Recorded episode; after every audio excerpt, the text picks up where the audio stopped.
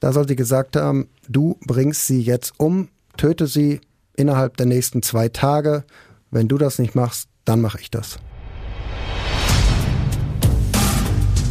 Ohne Bewährung.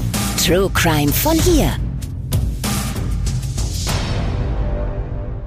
Und damit hi und herzlich willkommen zu Ohne Bewährung, einem Podcast von Audio West und den Ruhrnachrichten. Ich bin Alicia Theisen. Und ich bin Nora Wager. Und wir sprechen in unserem Podcast über Verbrechen hier aus der Region und die Gerichtsprozesse dahinter. Und deswegen ist heute natürlich auch wieder dabei unser Gerichtsreporter Jörn Hartwig. Hi Nora, hi Alicia. Hallo. Über den Fall, über den wir heute sprechen, da habe ich vorhin mit einer Kollegin noch drüber gesprochen, die nämlich aus Dorsten, der Stadt, in der sich das alles abgespielt hat, kommt. Und ich musste ihr nur sagen, 17-jähriges Opfer und Schulhof und die wusste direkt wieder, worum mhm. es geht. Der Fall, der ist nämlich wirklich im Gedächtnis der Stadt geblieben. Es geht um Liebe, es geht um Eifersucht und es geht um einen unfassbar brutalen Messerangriff auf eben eine 17-jährige aus Dorsten im September 2017. Und dieser Angriff, der hätte sie fast das Leben gekostet. Das ist eigentlich ein Wunder, dass sie überlebt hat. Und das Schlimmste daran ist eigentlich, dass diese Tat nicht nur wirklich schlimme psychische Folgen für das Mädchen hatte, sondern auch körperliche, also sichtbare. Sie wird quasi jeden Tag wieder an diese Tat erinnert, weil nämlich, wenn sie in den Spiegel guckt, sie zwei große Narben in ihrem Gesicht sieht, die sich wirklich quer einmal darüber ziehen. Ja, das ist ja auch genau das, was uns damals ähm, so beschäftigt hat, was diesen Fall ja auch so unfassbar traurig eigentlich macht. Ich weiß noch, was die Notärztin damals gesagt hat, die dieses Mädchen dann als erstes ähm, gesehen hat, als sie ähm, in den Gerichtssaal kam, also noch bevor ihre Vernehmung überhaupt angefangen hat. Da ist sie dann zu ihrem Platz gegangen. Der Zeugenstuhl ist ja immer in der Mitte des Gerichtssaals, hat sich da hingesetzt und hat dann zur Seite geguckt, nämlich genau dahin, wo diese 17-Jährige neben ihrer Anwältin gesessen hat. Und sie hat sie dann lange angeguckt und dann hat sie ja wirklich mit leiser Stimme gesagt, ich bin froh, dass ich dich hier so sehe. Weil nämlich wohl auch sie eigentlich nicht damit gerechnet hat, dass diese Jugendliche, dass dieses Mädchen diese Tat überhaupt überleben kann. Das war damals wirklich ein ganz, ganz emotionaler Moment im Prozess. Kann man sich ja wirklich gut vorstellen, vor allem wenn das eine Notärztin sagt, die ja ständig schreckliche Verletzungen sehen, mhm. die sind ja immer die Ersten, die da sind. Und an die meisten werden die sich nicht mehr erinnern, aber so ein Fall, wenn sie sich dann noch so klar daran erinnert hat, das muss ja wirklich unter die Haut gegangen sein. Ja, das hat sie auch gesagt damals. Sie hat den Richtern gesagt, als ich das Mädchen damals gesehen habe, von oben bis unten voller Blut, da musste ich mich selbst erstmal fangen. Da musste ich selbst erstmal quasi eine Sekunde innehalten, bevor ich dann loslegen konnte. Und dann hat sie noch gesagt, ich bin jetzt seit über zehn Jahren Ärztin. Ich habe über 10.000 Einsätze gefahren. Aber so etwas wie damals in dieser Dorstener Wohnung, sowas habe ich noch nie gesehen. Verurteilt worden sind für die Tat ja dann gleich zwei Personen. Das war im April 2018 einmal der eigentliche Täter, Patrick S. aus Dorsten. Der war damals 21 Jahre alt und der ist vom Essener Landgericht zu neun Jahren Jugendhaft verurteilt worden. Und zwar wegen Mordversuchs. Aber er saß, wie gesagt, nicht alleine auf der Anklagebank. Mit angeklagt war auch seine damalige Partnerin. Die war schon ein bisschen älter, Silvia H., die war 27. Und auch schon Mutter. Ihre Tochter war damals vier Jahre alt. Und auch sie ist von den Richtern ins Gefängnis gesteckt worden. In diesem Fall sogar nochmal vier Monate länger, also neun Jahre und vier Monate Haft. Sie hat ihren Freund nämlich massiv dazu gedrängt, die 17-Jährige umzubringen. Und zwar aus Eifersucht. Zum Glück hat das nicht geklappt. Ich finde das so krass, dass sie ihrem Freund quasi sagt, ey, mach das und er das dann wirklich macht, also beziehungsweise versucht hat, wirklich diese 17-Jährige umzubringen. Ja, das ist ja genau das Unfassbare in diesem Prozess. Das haben wir damals natürlich alle gedacht. Ich weiß noch, was Oberstaatsanwältin Birgit Jürgens damals ähm, im Prozess dazu gesagt hat. Sie hat sich gleich ganz am Anfang, am ersten Verhandlungstag an den 21-Jährigen gewandt, also an Patrick S. und hat gesagt, also, wenn die eigene Freundin sagt, du bringst jetzt meine, ja, quasi Nebenbuhlerin um, dann wäre doch die normale Reaktion gewesen, dass man sagt, du hast sie ja wohl nicht mehr alle. Aber genau das hat, ähm, ja, Patrick S. eben nicht gedacht. Ja, um so ein bisschen auch zu verstehen, was er gedacht haben könnte, lasst mal ganz zum Anfang dieses Falls gehen. Ähm, und zwar zum 13. April 2017. Das war nämlich der Tag, an dem Patrick S. aus dem Gefängnis entlassen worden ist, nach immerhin über drei Jahren Jugendhaft. Die hat er damals abgesessen, weil er schon als Jugendlicher Raubüberfalle begangen hat. Und da ging es aber auch um Körperverletzung und um Diebstahl ich frage mich da halt, hat er sich da irgendwie gar nichts vorgenommen, als er entlassen worden ist? Also so nach dem Motto, hey, ich fange jetzt nochmal neu an, jetzt wird alles besser. Ich meine, er hat immerhin drei Jahre gesessen. Das ist ja nicht nichts. Nee, aber ich glaube schon, dass er gute Vorsätze gehabt hat. Das hat er im Prozess zumindest auch gesagt. Und der Anfang, der war auch eigentlich gar nicht so schlecht. Die Richter, die haben ihn danach natürlich gefragt, wie das so ist, wie das so war, als er wieder draußen war nach so langer Zeit. Und er konnte sich da eigentlich auch noch ganz gut dran erinnern. Er hat gesagt, der erste Tag, der war super, da war ich mit meiner Familie zusammen, ähm, alles war gut und er hat dann tatsächlich auch einen Job gekriegt als Gerüstbauer. Da hat sein Vater wahrscheinlich so ein bisschen nachgeholfen, das war nämlich die Firma, in der auch er gearbeitet hat und die Bezahlung, die war auch gar nicht so schlecht, immerhin 1500 Euro netto. Da kann man ja erstmal von leben auf jeden Fall. Ja, gerade weil es jetzt nicht so einfach ist, wenn man frisch aus dem Gefängnis rauskommt, einen Job zu finden, also überhaupt jemanden zu finden, einen Arbeitgeber, der dich nimmt. Auf jeden Fall. Und ähm, er hat nicht nur den Job gekriegt, er hat auch eine Wohnung gekriegt. Also der Start war für jemanden, der aus dem Gefängnis kommt, wirklich gut. Aber so wirklich lange hat es dann ja doch nicht gedauert, bis alles wieder bergab ging. Nach rund zweieinhalb Monaten ist ihm nämlich schon wieder gekündigt worden. Und zwar, weil er einfach nicht zur Arbeit gekommen ist. Er hat da übrigens von äh, psychischer Erschöpfung gesprochen. Das waren seine Worte. Also so eine Art Burnout?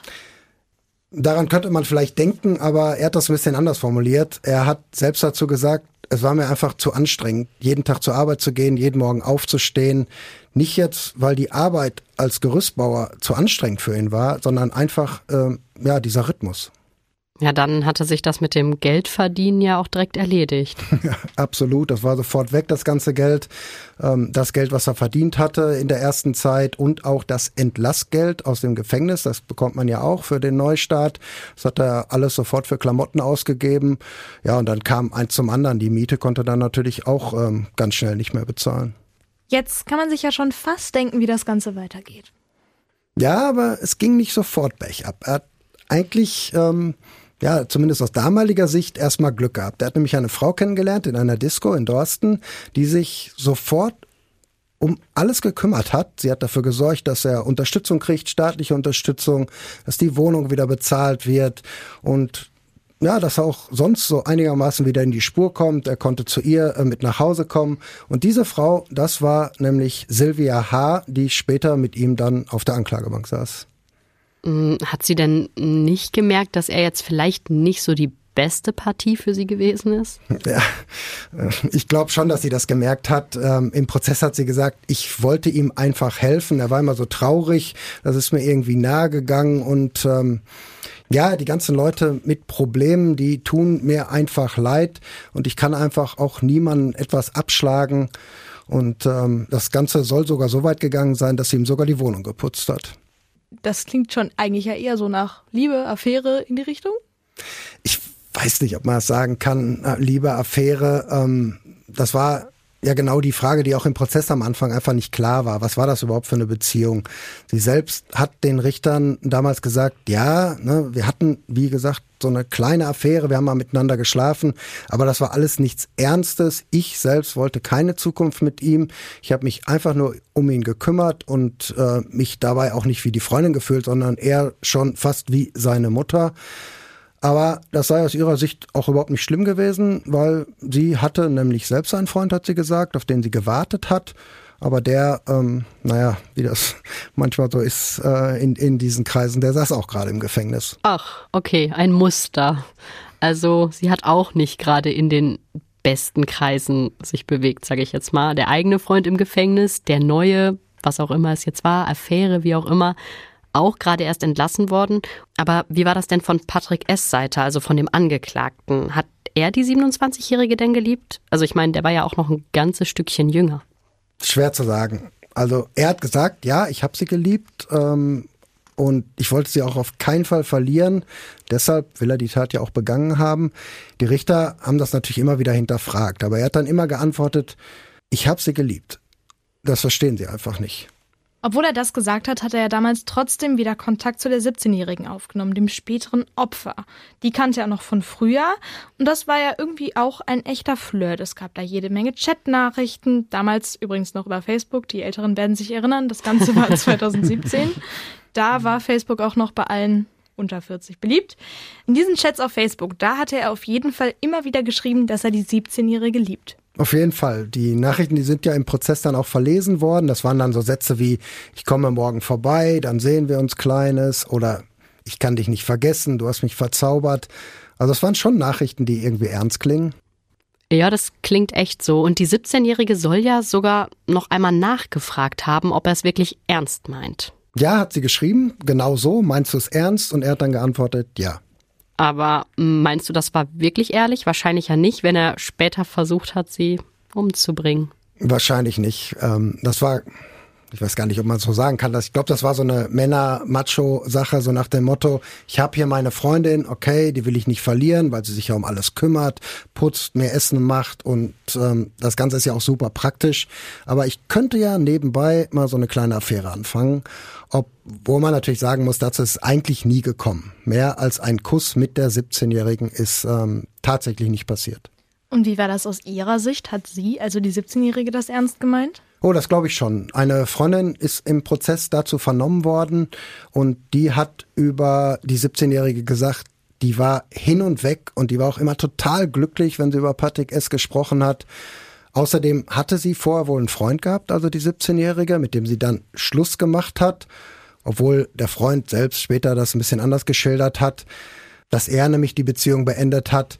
Aber wie das am Ende genau war, das wissen wir nicht. Also wenn sie glaubt, dass es ernst war, dann wird sie das ja eigentlich auch nicht nur ihren Freundinnen erzählt haben, sondern Patrick S. muss ja auch gemerkt haben, dass für sie da eben mehr hintersteckt als nur so ein bisschen Flirt, eben eigentlich eine echte Beziehung. Ich denke schon, dass er das gemerkt hat. Das hat er vor Gericht auch, ja, so ungefähr so gesagt. Er hat gesagt, ja, für sie war das wohl ernst, für mich aber eben nicht. Ich wollte eigentlich nur meinen Spaß. Aber jetzt ist dieser Flirt oder vielleicht auch dieser Beginn einer Affäre ja nicht geheim geblieben. Das kann ihm ja wahrscheinlich nicht besonders gut gepasst haben dann. Ja, das ist ja immer das Problem. Wenn einer eine Affäre möchte, die natürlich dann heimlich sein soll und der andere sich eben was Ernstes ausrechnet.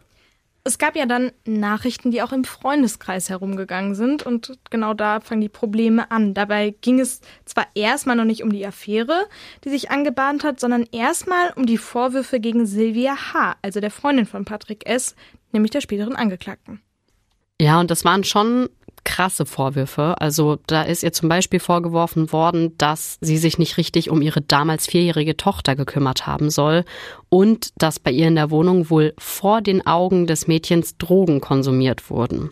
Also schon so Sachen, die sie jetzt wahrscheinlich nicht so gerne gehört hat. Auf jeden Fall, obwohl wir natürlich an dieser Stelle gleich sagen müssen, wir wissen nicht, ob das stimmt. Vielleicht waren das wirklich nur Gerüchte. Aber das war ja erst der Anfang, denn dann ist bei Silvia H. eine Nachricht aufgetaucht, äh, die dann ein bisschen eine andere Brisanz hatte. Da stand drin, pass auf, der Patrick ist fremdgegangen. Und danach hat es auch nicht mehr so lange gedauert, bis Silvia H. klar war, dass möglicherweise etwas mit der 17-Jährigen läuft. Ja, und das war natürlich eine Nachricht, die sie natürlich nicht kalt gelassen hat, was man sich ja auch vorstellen kann, dass sie jetzt wissen wollte, was da möglicherweise gelaufen ist, weil unter Fremdgehen, da denkt man ja wahrscheinlich auch erstmal an was anderes und vielleicht nicht nur an einen Kuss, den es da ja nur gegeben hatte. Ja, aber von dem Kuss hat sie auf jeden Fall erfahren. Das wissen wir auch über einen Chat-Eintrag, der ja wahrscheinlich so über drei Ecken weitergeleitet worden ist, der aus ihrem Freundeskreis kam. Patrick S., ihr Freund selbst, der hatte zwar alles geheim gehalten, aber die 17-Jährige wohl nicht. Ähm, aber wie gesagt, sie war wohl echt verliebt und hat sich einfach große Hoffnung auch gemacht. Okay, und wie hat Silvia H. dann darauf reagiert? Ja, sauer auf jeden Fall und auch direkt. Sie hat ihr sofort geschrieben. Äh, dazu muss man wissen, in dieser ganzen Clique, da wurde eigentlich immer nur geschrieben. Da hat keiner direkt mit dem anderen gesprochen. Das ging alles über ähm, Handykommunikation, über verschiedene Kanäle.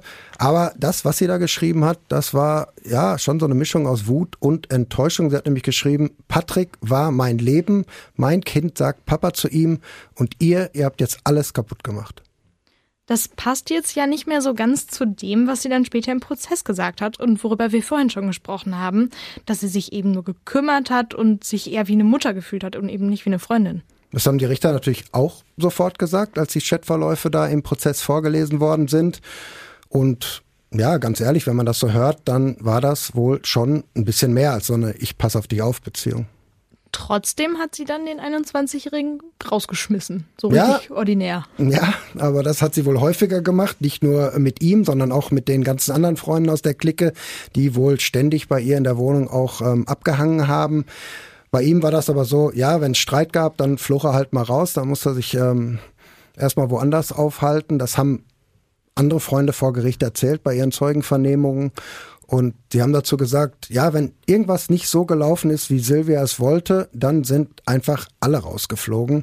Einer, der hat sogar gesagt, sie war die Bestimmerin, sie hat immer vorgegeben, was gemacht wird. Aber letzten Endes haben sich die beiden ja dann doch wieder vertragen, auch ziemlich schnell. Ja, versteht man nicht so ganz, aber ist halt manchmal so. Aber jetzt sind wir ja auch schon direkt vor der Tat quasi. Und da soll ja dann auch erstmals darüber gesprochen worden sein, die 17-Jährige umzubringen, also nach dieser Versöhnung, weil Silvia H. halt wirklich, ja, kann man so sagen, einen richtigen Hass auf diese 17-Jährige hatte und einfach eifersüchtig war. Ja, genau. Sie soll dann zu ihrem Freund, also zu Patrick S., gesagt haben, nachdem die beiden, so wie du gesagt hast, sich wieder versöhnt haben, sie ihm quasi eine allerletzte Chance gegeben hat. Da soll sie gesagt haben, du bringst sie jetzt um, töte sie innerhalb der nächsten zwei Tage wenn du das nicht machst, dann mache ich das. Und wie hat er darauf reagiert? Also der kann jetzt nicht ernsthaft gesagt haben, okay, ja, dann mache ich das halt. Also das ist ja die Staatsanwältin, du hast es am Anfang gesagt, die hat ja auch gesagt, sag mal, spinnst du eigentlich, warum machst du das? Ja, er hat auch gesagt, ich war schon geschockt, aber ich lag damals auf der Couch, habe ein Bier getrunken und gedacht, die meint das wirklich ernst. Aber dann hat er so ein bisschen nachgedacht und hat dann sich gedacht, okay, dann mache ich das halt, weil wenn ich das mache, dann hat die 17-Jährige vielleicht eine bessere Chance, das Ganze zu überleben. Das ist eine echt merkwürdige Logik an dieser Stelle, aber wenn ich das jetzt richtig verstehe, wollte er sie eigentlich gar nicht wirklich umbringen, sondern in großen Anführungszeichen nur schwer verletzen? Ja, so hörte sich das zumindest an, ne? dass er halt so tut, als wenn er sie umbringt, aber halt eben dann nicht umbringt, sondern nur schwer verletzt. Aber die Tat ähm, war ja dann komplett anders. Es ging ja um zig Messerstiche in Kopf, in Körper. Aber ja, genau wie du gesagt hast, er hat wahrscheinlich gedacht, ich stech mal zu und dann ist gut. Wenn man das jetzt hier alles nochmal hört, dann ist das ja von beiden Seiten völlig irre. Wir haben ja, ja am Anfang schon kurz drüber gesprochen. Ich meine, wie kann man sowas überhaupt ernsthaft verlangen? Und wie kann man dann ernsthaft sagen, ja klar, mache ich. Also das ist wirklich von beiden Seiten äh, war da sehr, sehr viel Wahnsinn in der Geschichte. Ja, das ging ja auch sofort los. Patrick Esther hat den Richtern erzählt, ähm, ich bin dann aufgestanden von der Couch, wir beide sind dann in die Küche gegangen, da haben wir uns die Messer angeguckt, haben dann eins ausgesucht, beziehungsweise sie hat eins ausgesucht, hat er gesagt.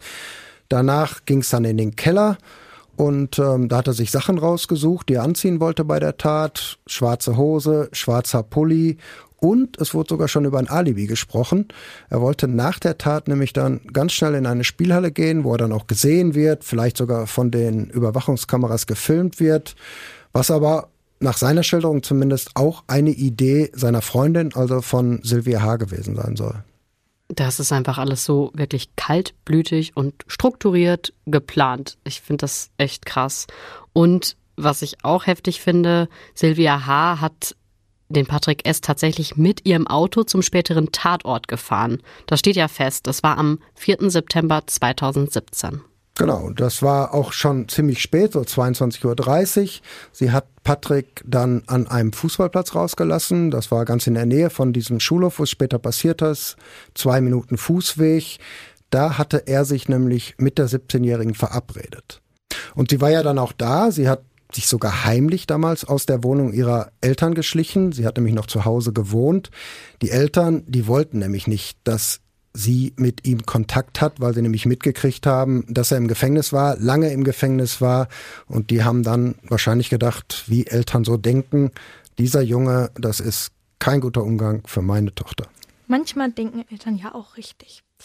Die Stimmung zwischen den beiden war dann aber auch schon angespannt. Der Flirt war ja irgendwie bekannt geworden. Die Freundin von Patrick S. war sauer, er auch, weil er bei seiner Freundin rausgeflogen war, zumindest ja vorübergehend, und weil das für ihn ja vor allem nichts Ernstes war.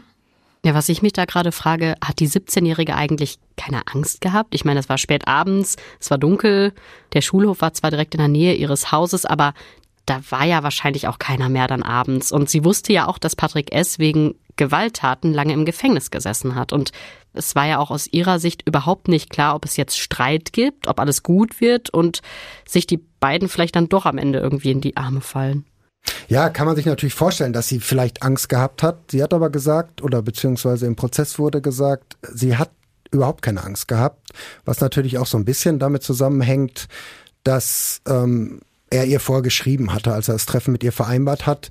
Das waren dann so Sätze wie, lass uns reden, klar, ne, ist vielleicht noch ein bisschen offen, aber da stand auch, wir dürfen uns nicht verlieren, das darf auf keinen Fall passieren. Also alles jetzt nicht so bedrohliche Nachrichten, würde ich mal sagen, so dass man sich vielleicht Gedanken machen müsste oder Angst haben muss. Es gab auch noch eine Freundin, die von dem geplanten Treffen damals wusste auf dem Schulhof und sie hat auch sogar angeboten, wenn du willst, komme ich mit. Aber das wollte die 17-Jährige nicht. Ja, weil sie vielleicht gedacht hat oder gehofft hat, dass es vielleicht doch äh, ein romantischer Abend wird und dass es eben keinen Streit gibt.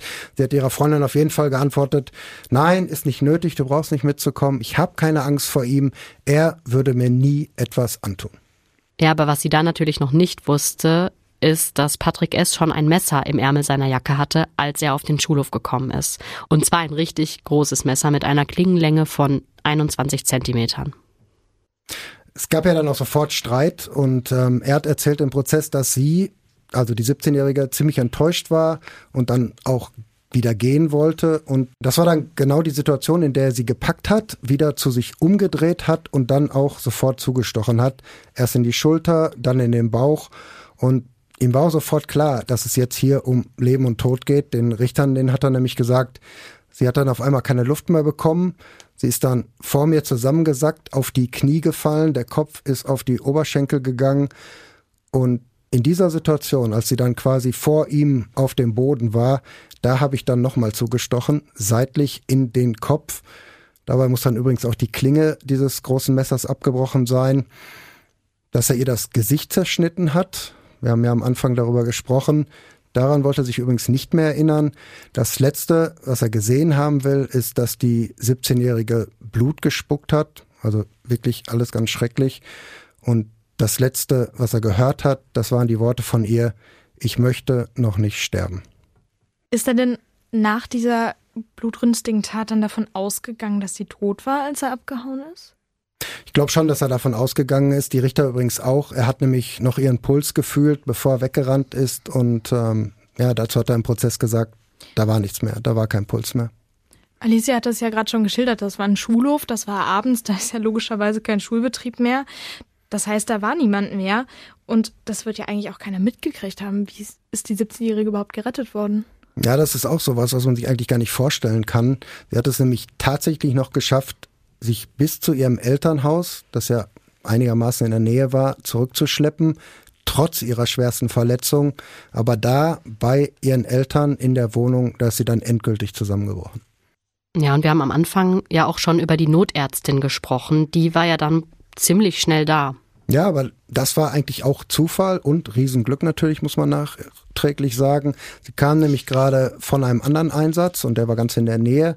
Sie hat gesagt im Prozess, dass sie in zwei Minuten da war an diesem Tatort bei der 17-Jährigen, obwohl sie natürlich überhaupt nicht damit gerechnet hat, dass das so ein dramatischer Einsatz wird.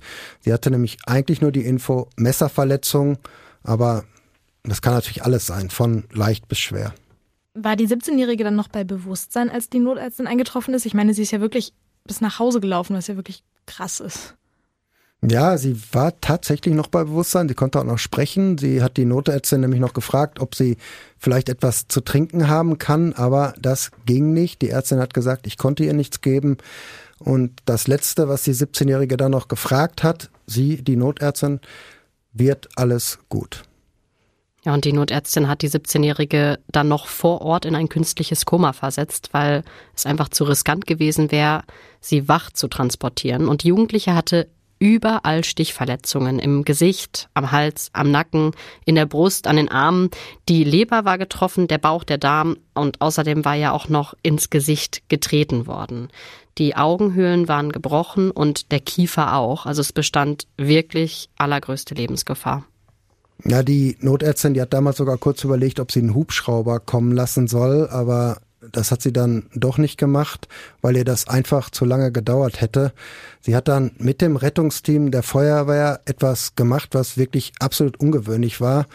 Sie haben nämlich damals den Krankenwagen losgeschickt und davor fuhr noch ein zweites Auto mit Blaulicht und Martinshorn, so dass die Straße, dass die Kreuzung, dass alles schon mal freigeräumt werden konnte, so dass man dann wirklich mit höchstem Tempo ins Krankenhaus fahren konnte und zwar nach Recklinghausen, weil der Ärzte natürlich klar war, wenn überhaupt, dann kann der 17-Jährige nur da geholfen werden, was ja dann nach einer sofortigen Notoperation, damals dann noch mitten in der Nacht und vielen weiteren Operationen zum Glück ja auch geklappt hat. Wenn die 17-Jährige noch bei Bewusstsein war, hat sie dann nicht vielleicht doch den Namen des Täters schon gesagt, auch wenn man natürlich in dem Moment, die wird vollkommen unter Schock gestanden haben, aber vielleicht ist das ja auch eine der Sachen, die man dann unbedingt loswerden will noch. Das ist nicht so ganz klar. Die Ärztin, die meint zwar, dass sie den Namen gehört hat, aber sie war in dieser Situation natürlich total fokussiert auf die 17-Jährige. Sie musste sich einfach darauf konzentrieren, dass sie das Leben dieses jungen Mädchens irgendwie rettet. Auf den Angeklagten, also auf Patrick S., ist man dann tatsächlich erst später gekommen, als die 17-Jährige im Krankenhaus nämlich erstmals wieder in der Lage war, überhaupt mit der Polizei zu sprechen. Das war so rund zwei Wochen nach der Tat. So lange hat das gedauert. Insgesamt war sie sogar zwei Monate, fast zwei Monate in der Klinik. Während die 17-Jährige als um ihr Leben gekämpft hat, hat Patrick S. genau das gemacht, was vorher auch geplant war. Ne? Er hat nämlich wirklich in einer Spielehalle gesessen, hat sich da von der Überwachungskamera filmen lassen und sich so ein Alibi für die Tatzeit oder zumindest den Tatzeitraum geholt. Danach ist er mit seiner Freundin, mit Silvia H., zu einer Kiesgrube in Schermbeck gefahren, wo sie die völlig blutverschmierte Kleidung verbrannt haben. Da muss er übrigens ganz cool gewesen sein, noch in der Nacht. Silvia H., die hat später bei ihrer Festnahme gesagt, da in der Kiesgrube, da hat er mich in den Arm genommen und hat gesagt, jetzt wird alles gut. Sie hätte das zwar nicht so richtig verstanden, aber dann hätte er noch gesagt, die hat schlecht über dich geredet, aber jetzt redet sie nicht mehr. Okay, das heißt aber, sie hat die ganzen Vorwürfe bestritten, also dass sie ihren Freund zu der Tat angestiftet und gedrängt hat. Absolut, von Anfang an und auch bis ganz zuletzt. Sie hat im Prozess auch immer alles, ähm, ja, so, so einen Eindruck vermittelt, ich kann das ja gar nicht gewesen sein. Sie hatte zum Beispiel immer Fotos ihrer kleinen Tochter dabei, die sie seit ihrer Inhaftierung, also schon eine ganze Zeit, nicht mehr gesehen hatte, weil sie nicht wollte, dass das Mädchen ins Gefängnis kommt. Und sie hat immer gesagt, ich habe damit nichts zu tun, ich möchte nur zu meiner Tochter zurück. Sie hat natürlich, das steht fest, Patrick S. damals in der Stadt abgesetzt und äh, später ist sie auch mit ihm zur Kiesgrube gefahren, aber sie hätte, wie gesagt, das Ganze überhaupt nicht verstanden. Lasst uns da mal kurz stoppen. Silvia H. war ja jetzt nicht die eigentliche Täterin, aber trotzdem stand sie wegen Mordversuchs vor Gericht. Dazu muss man wissen, dass es vor dem Gesetz tatsächlich gar keinen Unterschied macht, ob man Anstifter oder Täter ist. Beide werden nämlich gleich bestraft. Das steht genauso im Strafgesetzbuch und zwar in Paragraph 26 für alle, die Wert drauf legen. Da heißt es, als Anstifter wird gleich einem Täter bestraft, wer vorsätzlich einen anderen zu dessen vorsätzlich begangener rechtswidriger Tat bestimmt hat. Das hört sich zwar ein bisschen verquast an, heißt aber genau das. Vorsätzlich heißt dabei so viel wie bewusst oder mit Absicht. Und genau das trifft ja auf unseren Fall hier zu. Silvia H hat ihn dazu angestiftet, bestimmt und zwar mit voller Absicht und bewusst. Ich finde das Wort so witzig verquast. Also das habe ich wirklich noch nie gehört. Hast du noch nie gehört? Verquast? Das nee, sagt man doch ich ständig. Das nicht. Nein, was? Ach, hör auf. Aber was ist das? Also. Ja, verquast ist halt so, ja, so ein bisschen durcheinander, ein bisschen. Wirr. Ja, okay. Ja, ja wir. Kann es mir ist, herleiten. Ich, das richtige Wort. Wir. Ja. Ich kann es mir herleiten. Ich habe es halt noch nie gehört. Das ist doch, Pott. man sagt doch auch so, ähm, das ist völlig verquast, was du da erzählst. Also völlig wirres Zeug. Man lernt bei uns auch noch was. Ja, wenn, wenn ihr das sagt, das scheint ein Pottbegriff zu sein, den ich nicht kenne. Traurig genug, aber wieder was gelernt. Verquast. Gut, äh, kommen wir mal wieder zu unserem Fall zurück.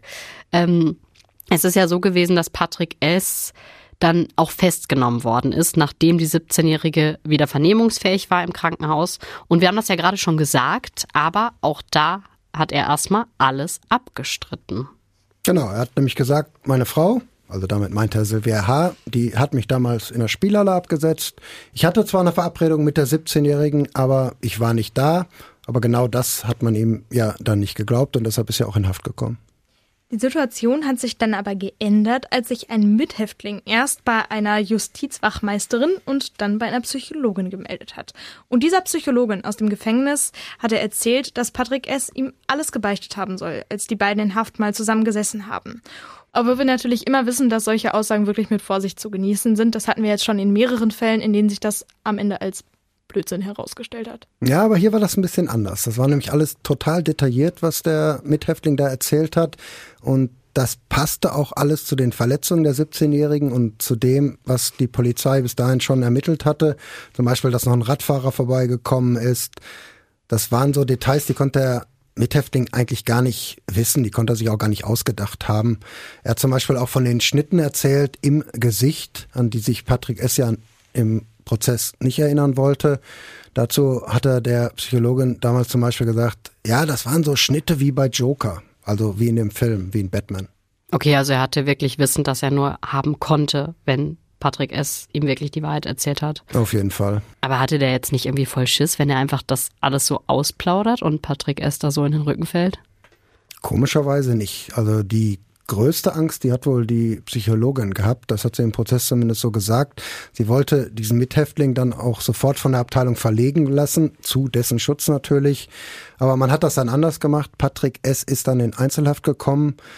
Aber sie war am Anfang trotzdem, also diese Psychologin, die war am Anfang trotzdem skeptisch und auch vorsichtig, nämlich genau wie du gesagt hast, Nora, muss immer aufpassen, was Gefangene so erzählen. Und sie hat diesen Mithäftling damals auch eindringlich gewarnt. Sie hat ihm nämlich gesagt, wenn das nicht stimmt, was du mir jetzt hier erzählt hast, dann ist Holland in Not. Aber es hat ja gestimmt. Wusste Patrick es eigentlich schon zu dem Zeitpunkt, dass die 17-Jährige überlebt hat? Ja, das hat er wohl gewusst. Wahrscheinlich aus den Medien. Und Dazu gab es auch noch so eine Info, die der Mithäftling dann weitergegeben hat. Patrick S. soll ihm nämlich noch gesagt haben, dass seine Freundin, also Sylvia H., die war nämlich damals ähm, noch nicht in Haft, dass die das Ganze nämlich jetzt beenden will. Und ähm, da hat man natürlich ja, riesen Angst gehabt um die 17-Jährige. Das äh, Gefängnis hat dann damals sofort das Krankenhaus informiert. Da sind dann auch Sicherungsmaßnahmen getroffen worden um diese Dorstnerin, um die Jugendliche, die 17-Jährige zu schützen. Aber ähm, zum Glück war das ja alles nicht nötig. Es ist ja nichts passiert.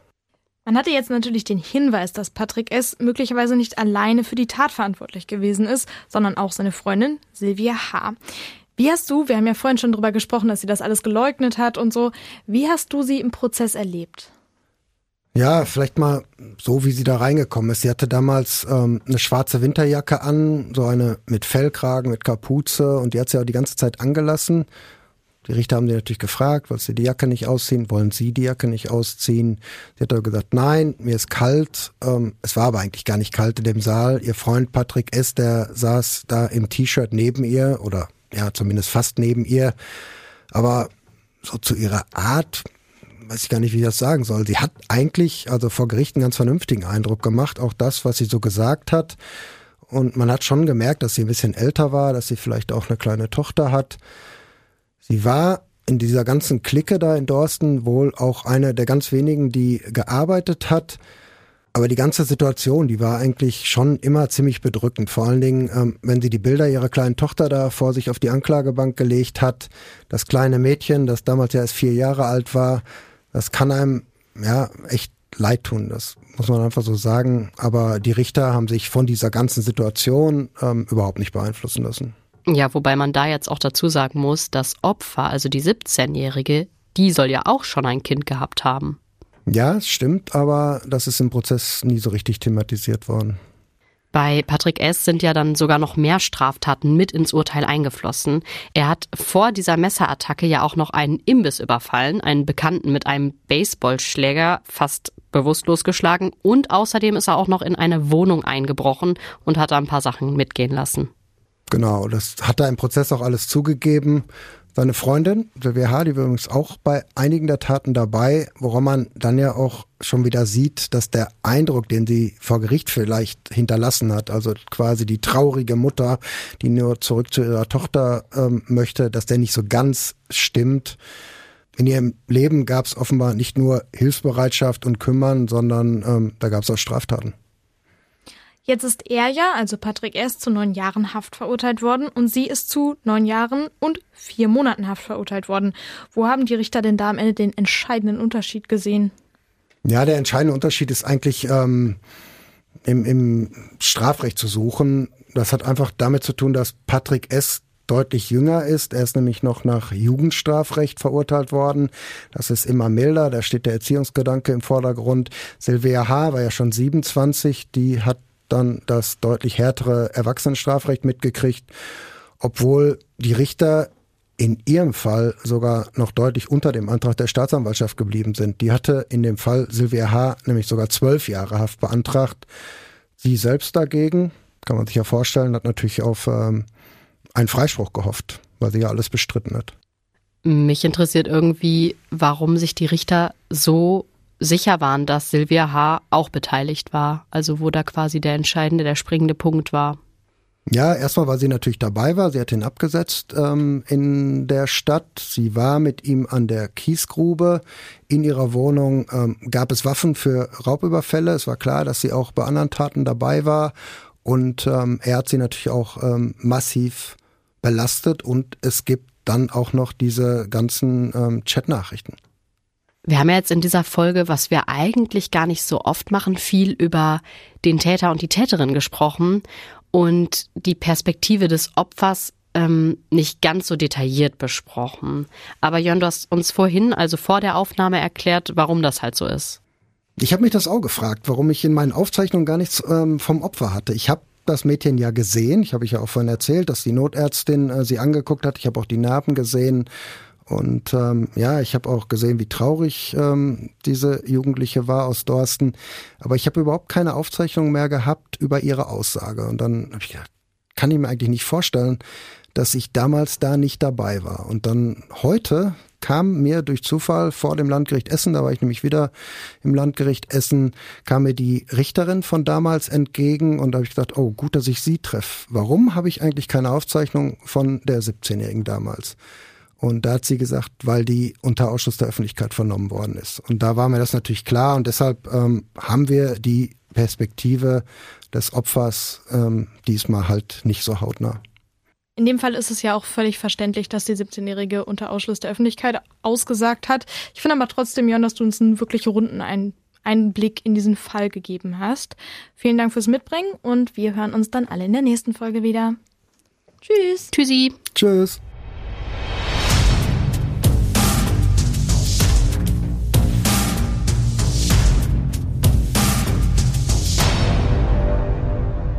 Und wenn ihr auch einen Fall bei euch vor der Tür oder besser gesagt bei uns vor der Tür hier im Ruhrgebiet habt, dann schlagt den doch gerne mal vor. Da könnt ihr uns einfach bei Instagram schreiben. Da gibt's dann auch mega viel coolen Content von Behind-the-Scenes-Content mit Alicias Hund, der im Studio ist oder unseren Aufnahmetagen. Also schaut da gerne mal rein. Und wir freuen uns natürlich auch immer über positive Bewertungen auf Apple, Spotify oder wo auch immer ihr uns hört.